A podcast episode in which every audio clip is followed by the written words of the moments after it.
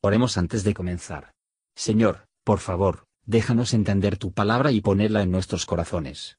Que moldee nuestras vidas para ser más como tu Hijo. En el nombre de Jesús preguntamos. Amén.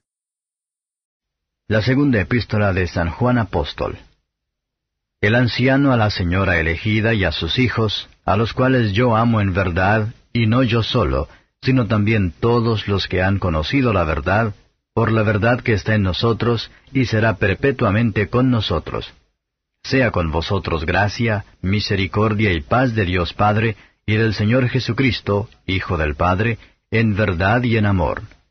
Mucho me he gozado porque he hallado de tus hijos que andan en verdad, como nosotros hemos recibido el mandamiento del Padre.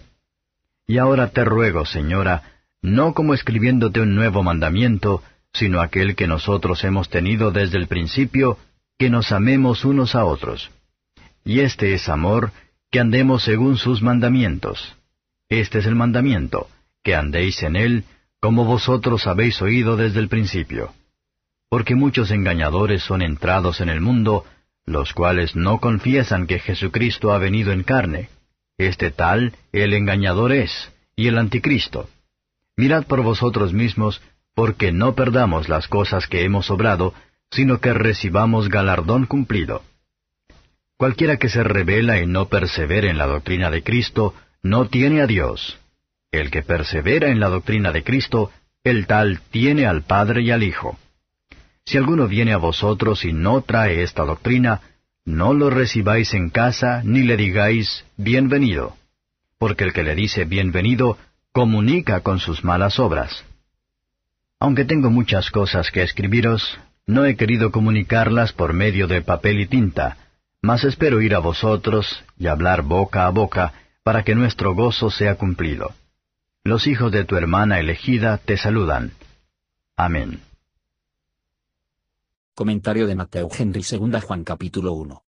La epístola de segundo Juan escrita dos Juan es como un compendio del primero, toca, en pocas palabras, los mismos puntos Lady Dieleite es elogiada por su educación virtuosa y religiosa de sus hijos, se exhorta a permanecer en la doctrina de Cristo, a perseverar en la verdad y a evitar cuidadosamente los engaños de los falsos maestros.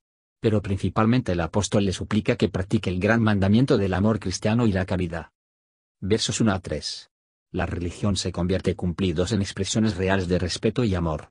Y el viejo discípulo es honorable, un viejo apóstol y líder de los discípulos es más.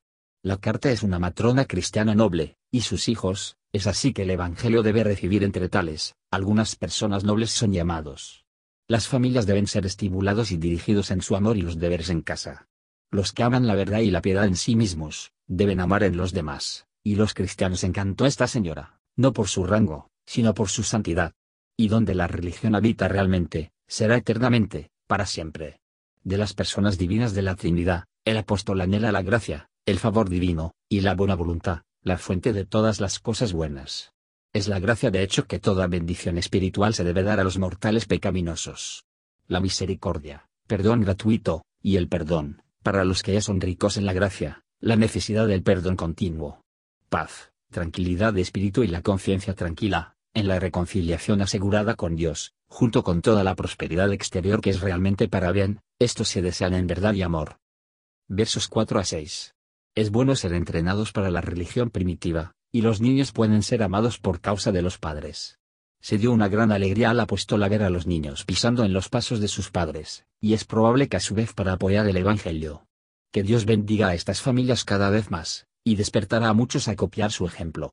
Qué agradable el contraste con los números que difunden la irreligión, la infidelidad, y el vicio, entre sus hijos. Nuestro andar es cierto, nuestro derecho recíproco, cuando conforme a la palabra de Dios.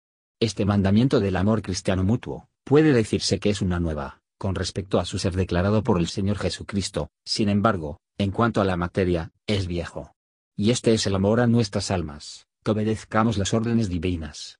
La previsión de la decadencia de este amor, así como de otros apostacias o caídas de distancia, podría comprometer el apóstol para instar este deber, y este comando, con frecuencia y fervor. Versos 7 a 11. El engañador y su engaño se describen, que trae un poco de error acerca de la persona o de la oficina del Señor Jesús. Tal persona es el engañador y el anticristo, él engaña almas, y socava la gloria y el reino de Cristo el Señor.